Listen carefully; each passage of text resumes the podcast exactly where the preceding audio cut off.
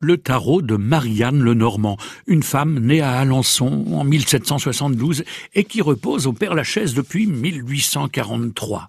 Et elle reste célèbre d'ailleurs, notre Marianne, puisque, bien que le temps passe, sa tombe est toujours couverte de fleurs roses et blanches. Ah, Dieu sait que ce n'est pas pour sa beauté qu'elle est entrée dans l'histoire, puisque elle était aussi trapue qu'un percheron. Elle était grosse, oui, rougeaude, elle avait le nez d'une stupéfiante épaisseur, elle avait des hanches de lutteur, des mollets de sumo, et un arrière-train qui n'était vraiment pas en mesure de se poser sur un gracile fauteuil Louis XV. Non, ce n'est certainement pas comme d'une Vénus que l'on se souvient d'elle aujourd'hui, c'est tout simplement parce que, mieux que quiconque, elle savait prédire l'avenir, Marianne Lenormand.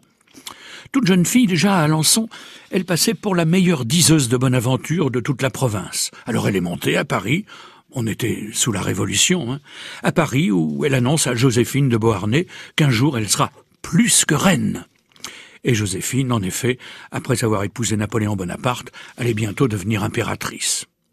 À Paris, où un soir elle reçoit trois hommes venus l'interroger sur leur avenir et, et sur celui de la France. Vous êtes trois là, devant moi, leur dit-elle. Eh bien, tous les trois, oui, je le vois dans mes cartes. Tous les trois, vous mourrez de mort violente. Vous, monsieur, ajoute-t-elle en se tournant vers un de ses trois interlocuteurs, le plus maladif, le plus souffreteux. Vous, vous précéderez vos deux collègues, mais le peuple vous décernera les honneurs divins, tandis que les deux autres seront insultés et maudits par la populace. Quand on songe que Marianne Lenormand avait devant elle Marat, Danton et Robespierre.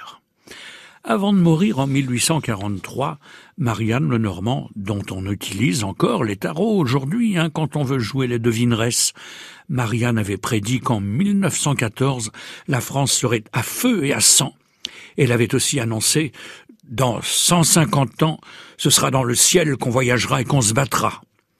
Et elle annonçait cela à l'époque où l'andalusien Jean-Pierre Blanchard faisait voler une des premières montgolfières.